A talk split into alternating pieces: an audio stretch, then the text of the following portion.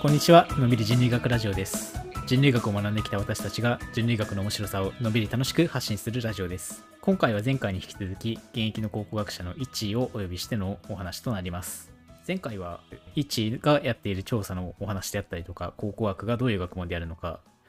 まあ、一般の考古学のイメージとどういう違いがあったりするのかというようなお話を聞くことができました。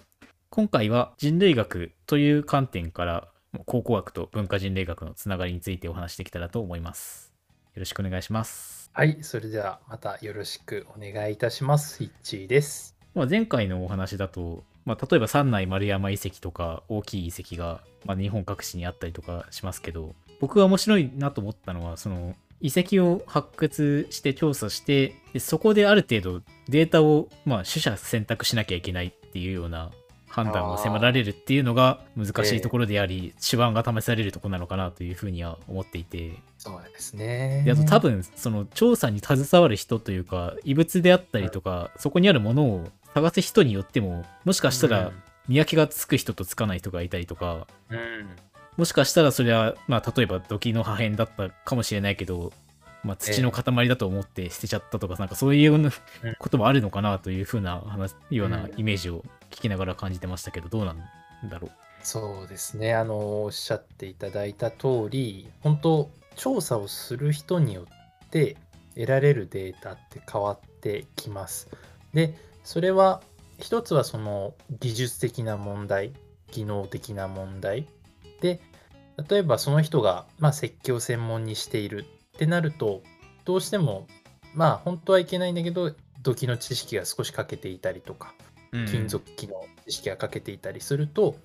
土器の専門家や金属の専門家が見た時にこれはっていうものでも見落としてしまう可能性はありますしあとは実際に僕らみたいな考古学を専門で話してあのやってきた人間だけじゃなくていわゆるアルバイトのおじいちゃんおばちゃんに発掘協力してもらってるのでそういった人たちが掘り出してこれは土だろうとかって思って捨ててしまっているものっていうのも中にはあるかと思いますのでそういったところはどうしても付きまとう課題だからできるだけ僕らはそういったことがないように知識とか技術を身につけてあのそういう一緒に働いてくれてるアルバイトさんもミスをしないようにまあ助言をしていかなきゃいけないっていうのが一つ課題としてはあります。で、うんあともう一つはその技術的な側面とはまた別のなんだろうなその人の専門とかその人のある意味学問に対する哲学的な部分っていうのも大きく影響はしてくるので例えばある人は埋蔵文化財のなんか法律的にはまあ中世以降とか江戸時代以降って結構あの埋蔵文化財認定されしないよっていう地域も中にはあったりするのでそういうところ、新しい時代のことをあまりこだわらない。それこそ明治時代とか大正とか、えー昭和の戦前、戦中、戦後ぐらいのこととかって、報告しなきゃいけないっていう義務って多分今別に法律的にはないんですよ。あそうなんだ。別にその辺の庭とか掘ってて出てきても特に報告しなくていいんだ。新しい時代のものに関しては、うん。埋蔵文化財認定っていうのをもちろんするケースもちゃんとするケースもありますけどもうしないよっていう自治体も多分まだ中にはあるしやっぱりそれは予算的な問題も時間的な問題もあるのでそこまでこだわれる調査なかなかできないところだからそういう新しいものはもう産業廃棄物としてもうしちゃえっていう方も中にはいるしいやそれも後々広い目線長い目で100年後200年後にとってみたらすごい古い時代のものだしあのちゃんとした歴史的な証拠になるような遺物になるんだからって言って記録をちゃんと取る方もいらっしゃいます。だからそういう、うん。今言った技術的な面それからその人の哲学的な面両方が関わってくるので人によって埋蔵文化財の調査方法って結構変わってくると思います。うん。まあそれも自治体によったりとかするっていうのもあると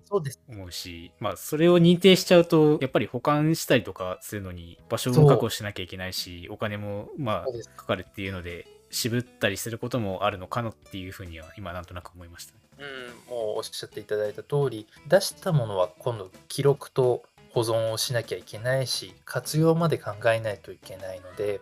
出てきたらそれをそのまま「はい」って言って突っ込むわけにはいかない。場所的な制約もありますしね。うん。だからそういったもういろんな人と関わり合いの上でやってる仕事なので関わってくるいろんな人からの了解とか承認が得られて初めて成り立っている節は大いにありますね。うん、なるほどねだ。からその人たち全員に対していやこの遺物は新しいけれどこういう価値があるんだから残し残そうよってお話をしてあそれが認められれば残ることになるでしょうしいやそれよりも今は工事の方を優先しましょうとかと古い時代のものがたくさんあるんだからそっちに力を注ぎましょうよっていう考え方ももちろん出てきますしうん。いろいろその人が置かれているそう環境によって変わってきますね。まあみんながみんな一様に全部を全部同じようにやってる、扱ってるってわけではないということだね。どうしても差が出てきちゃいますよね。うんあの僕らの指導教官だった先生の一人がこう言ってたのをよく覚えてるんだけど、亀缶っていうのが江戸時代ぐらいまで確か使われてた埋葬用の焼き物なのかなあれは。うんうんうん、焼き物でだと思います。うん亀缶なら。まあ、土でできた人の遺体を入れて埋葬するためのものがあるけどなんかあれはすごく厄介なものだって言ってたのを覚えてて、やたら数が出る上にすごいでかいから保管するのにも場所が確保できないっていうような問題があってみたいなことをおっしゃってたのを覚えててまあ確かになというふうな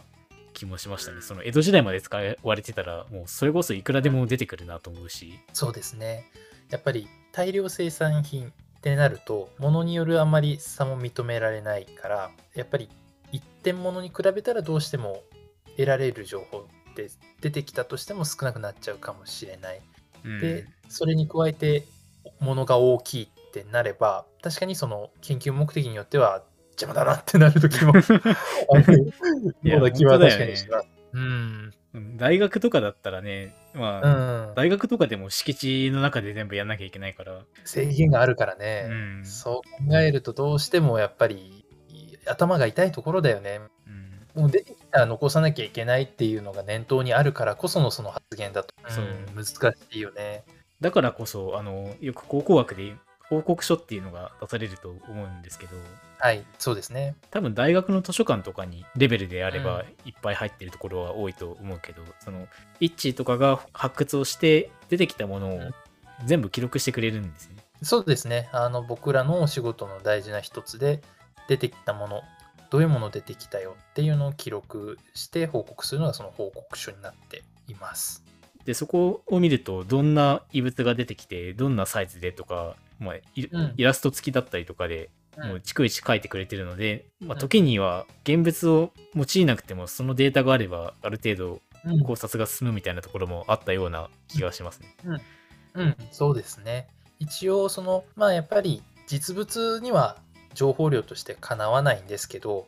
ある程度その紙面上からもどういったものが出てるかっていうのは把握していただけるように書いてはいます。まあだからそういうものに、なんだろう、残す代わりに、もの自体は、まあ、処分しちゃうよとかっていうものも中にはあったりしますね。例えば縄文時代とか旧石器時代とかまあ古い時代って歴群って言われるようなもうただの石なんですけどがれ瓦礫の歴ね。そうですそうですそうですあの瓦礫の歴のあの歴っていうのがすごくまとまっている部分があってまあそこが比熱していたら熱を受けていたりしたらそういうところで調理が行われていたんじゃないっていう証拠にもなったりするようなそういうのが出てくるんですけど、まあ中にはその、まあ、石器作りのためとかに寄せ集めたのかなっていうところもあるけれどなんかよくわかんないけどたくさん歴とりあえずゴロゴロ出てくるっていう一応報告はする。こういう歴がたくさん出てきましたと。だけど別に人の手が加わった痕跡が見られませんっていう場合にはやっぱり報告はするけど保管まではちょっとってなったりする。うん。うん、とそういうものはあとは報告書上に書いてあるデータを使ってねっていうことにはなりますね。まあ、やっぱ最初の前回の話聞いてても思ったけどうんやっぱ、まあ、人類学というか考古学文化人類学とかに限らずだとは思いますけどデータにしろ何にしろ、まあ、学説史にしろ何論文とか本とかの学術的な出版物にしろ積み上げ式だからどんどんどんどん勉強するものであったりとか見るものが増えていくっていうのはなかなか手のかかることだなとは思いますね。そうですね。手のかかることですよね。まあ手のかかることっていうのは逆に言えば先人たちがそれだけ頑張ってきてくれたっていう証拠だから、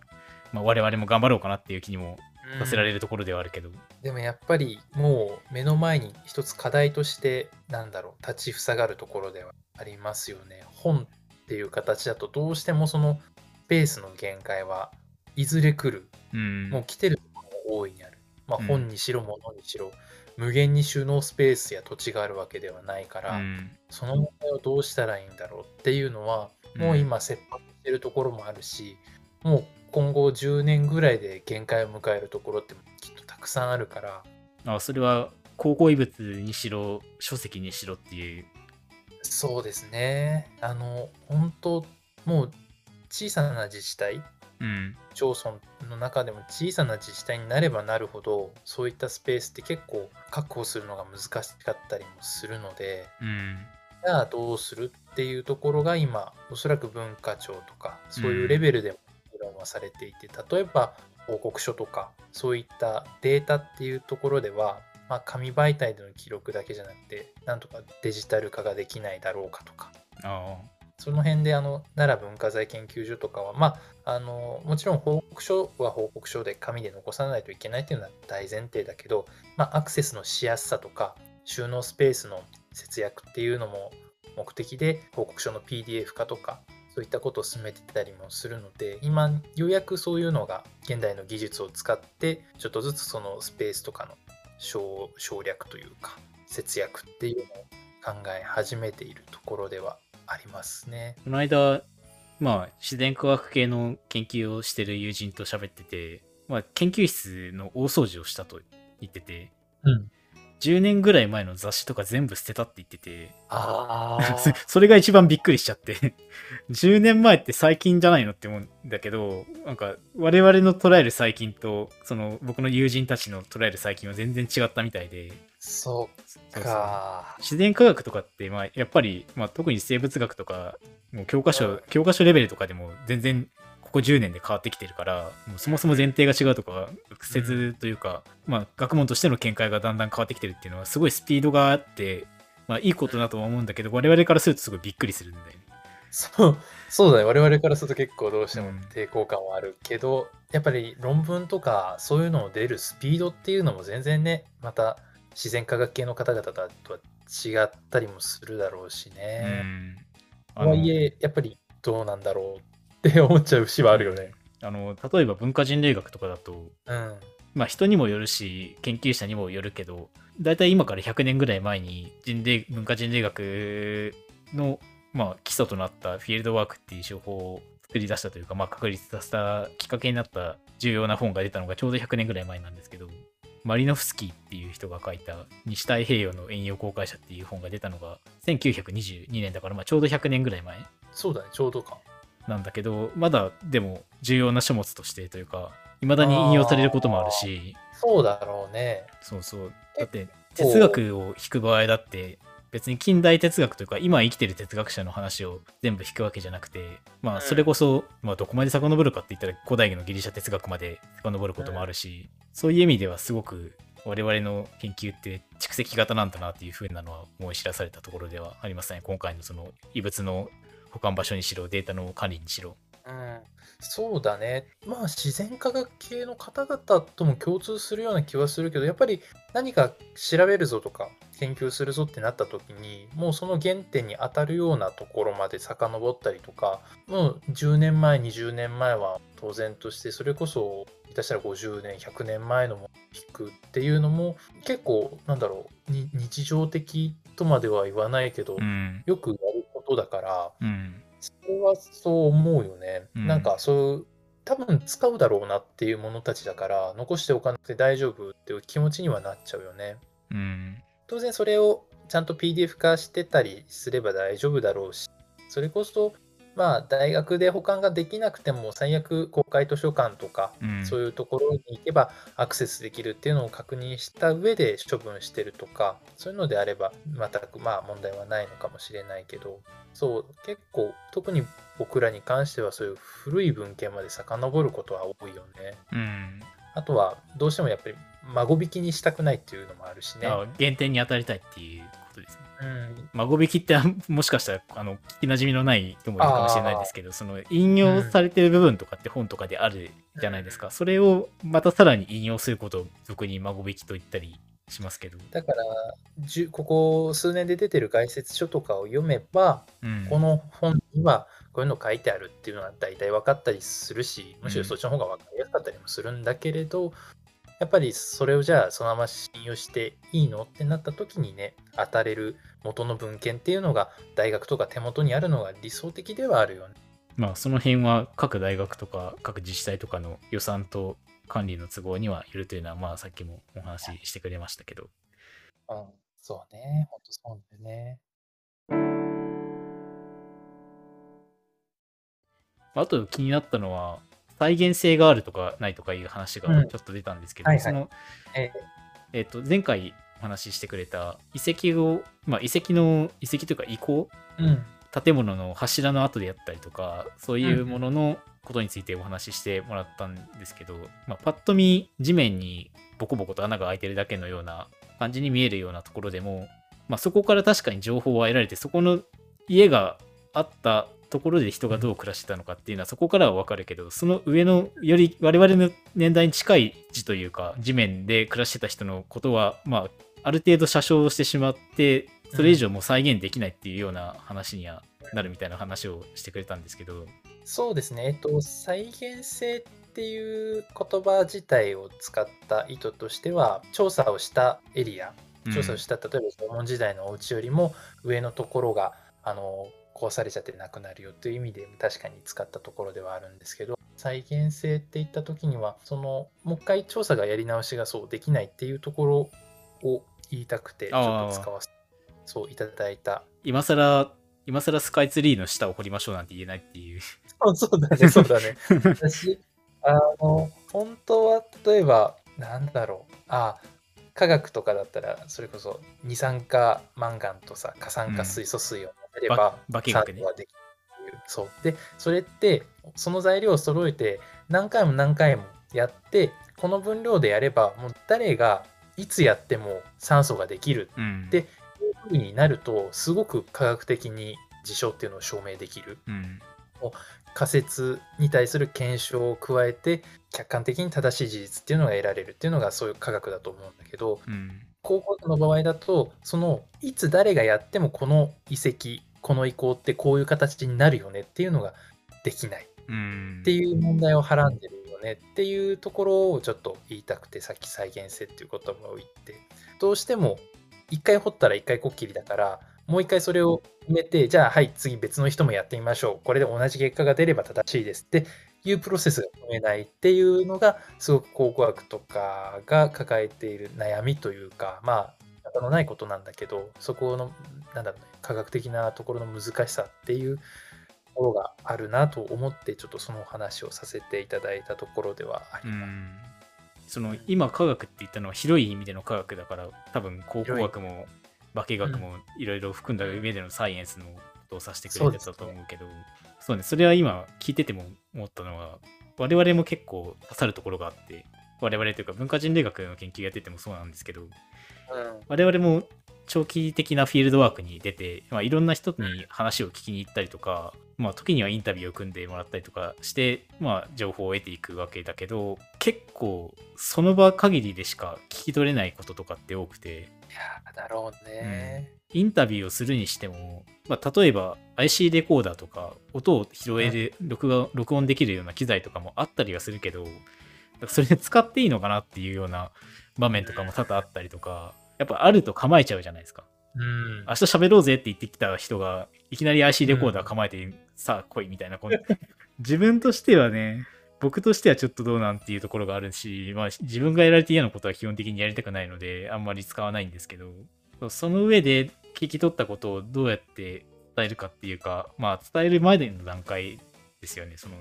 どうやって書き取るか聞き取るかっていう意味ではすごく再現性再現性がすごく難しい課題だなと思いましたね。いやー再現性っていうものを担保するのがお互い多分すごく難しいよね。うんまあ、だから最近は最近はというかまあここ何十年かぐらいはよりその熱い記述をしましょうというか、まあ、何十年じゃないか結構昔から言われてると思いますけどそのなんでその発言が出たのかとかそういうことも含めて、まあ、分厚く書いていきましょうじゃないとその文脈が分かんないし、うんそのまあ、よく語りとか言うけど語りもその文脈の中に居続けてみないと、まあ、冷静になって考えられないみたいなところはあると思うので、まあ、そういうことをやるっていうのは、まあ、目指されているといういう人も意識されてる人も人類学者も多いとは思いますけど、まあ、それこそねフラスコの中の化学反応と違って同じ発言が2回同じ条件で出てくるなんてことはまあないので、そうだよね。うんまあ、そこをいかに覚えているかっていうようなこともすごく重要な調査の方法かなというふうには思いましたね。そうだよね。我々にとっての発掘っていうのが、その人類学をやってらっしゃるりんりんちゃんとかもそうだし、そういう方々にとってのそのインタビューだったりするんだろうなっていうのは思ったし、やっぱりそれもすごく生ものだもんね。うんもう一回同じ話をしてくださいっていうのもおそらく無理だし、うんその同じ話を話を聞いた人がそれと全く同じ話をしたとしてもまた聞き取られ方って全然変わってくるからそうそう。そのインタビューで得られた回答っていうのをいかにそのまま後世に残す残したり他の研究者の人と共有したりするかっていうところにすごく気を使わないといけないんだろうなっていうのはうん確かに今聞いててすごい感じたまあわ難しいよね。うん、インタビューをして何を聞いたかっていうような現場レベルの話でもそうだし実際になんか論文とか本とか書くっていう段階になって、まあ、どうやって伝えるかっていう問題は多分あの大学の時に我々が勉強してた時にいくつか聞いたような話だとは思いますけど例えば文化を書くっていうような有名な本があったりしますけど覚えてる？うん、あんまり覚えてない。なんだっけ？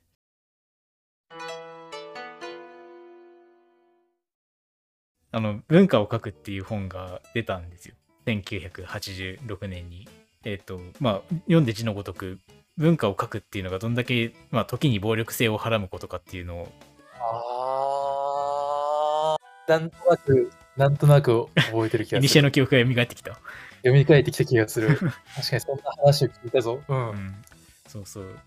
まあ例えばこれあのぼ別の人類学者の、えー松村慶一郎さん中川治さんたちがやられてるあの国用っていう文房具メーカーのまあ野外調査センターっていうところの、まあ、国用さんがやってるポッドキャストで話されてたことでもあったんですけど、まあ、文化を書くっていうのが、まあ、単純にそこで聞いたことを書くっていうだけではどうもダメじゃないかっていうか、まあ、例えば僕がスペインで調査してるけどスペインで見聞きしたことを話してもらったことを、まあ、ろ論文なり本なりに書くけど、まあ、そういう書いちゃったことによってもう、まあ、例えば読者がいたとしてその人たちにそのイメージを固定させてしまうっていうかうん。書くときはもう僕はスペインの人とかしか書けないからうん。それはもう相手というかそこのそこに住んでる人たちを、まあ、若干突き放すようなことになってしまうっていうようなことにもなるし、まあ、書くっていうのを一方的な行為だからそこにはまあ、なぜか人類学者と調査地の人っていう権力関係が出ちゃうっていうような難しさが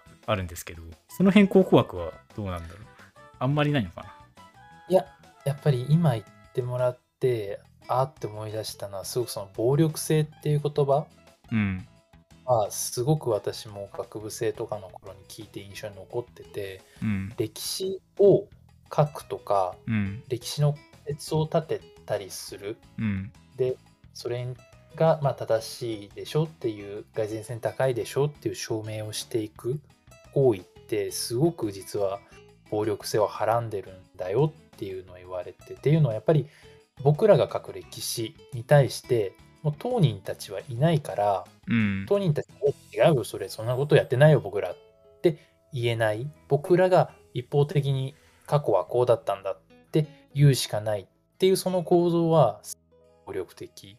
になりかねないっていうところは、やっぱり何か、例えば論文を書くにしても、報告書を書くにしても、気を使わなきゃいけないところだとは思っていて、うん。それをまあ解決できるのがそのいかに科学的であれるかいかに客観的であれるかだったりとか哲学的にというか、まあ、真摯に取り組めるかっていうところでそこを少しでもカバーしようとはしているもののどうしても何を書くにしてもつきまとう問題にはなってるなっていうのは思ってる。そうだよね。まあ、考古学に限らず歴史全般に当てはまることかなと思うけど、うん、言えることだと思う。高校とか大学受験の時に、まあ、一応歴史の教科書とかもらって、ここで何が起きましたとか、この年に何があったとかうんいうのは習うけど、まあ、時にはその内容って勝利者かが勝手に書いた歴史であったりとかすることも往々にしてあるから、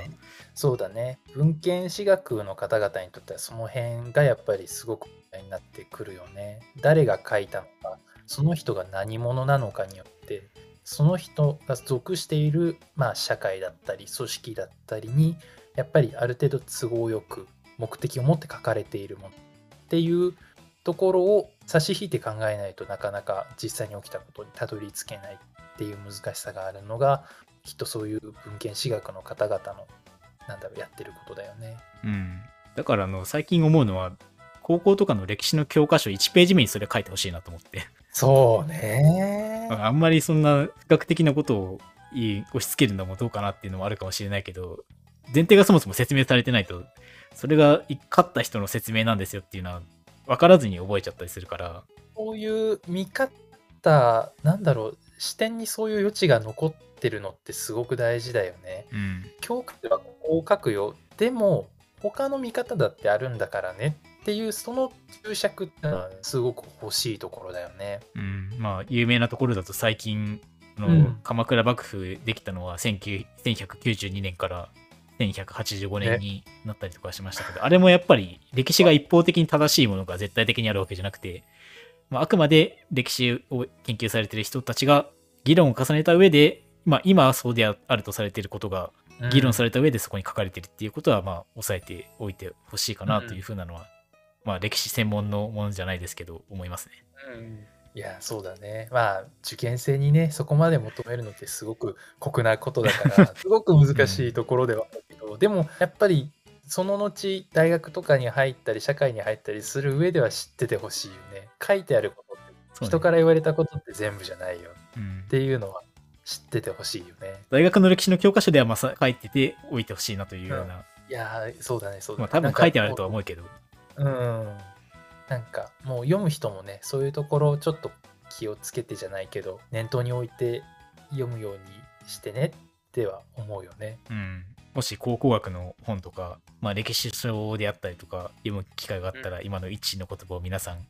思い出して読まれてみてはいかがでしょうか。りんちゃんとのこのやりとりを。ちそうそうそういや言うてそうなの？みたいなね、うん。疑いの目批判の目を持って読むことも大事。だ。うん。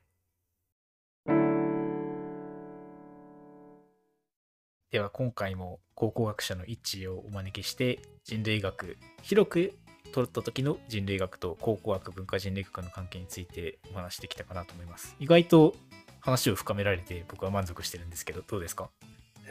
はい、あの私の方も普段人類学とか他の学問やってらっしゃる方と喋る機会ってないんですけどやっぱり違うジャンルでも根底に抱えてる悩みとか意識とかっていうものって共通してる部分すごくあるなっていうのを改めて感じられたすごい私も新鮮で良かったです。楽しかったです、はいということで今回はこの辺でおしまいにしたいと思います。ありがとうございました。こちらこそありがとうございました。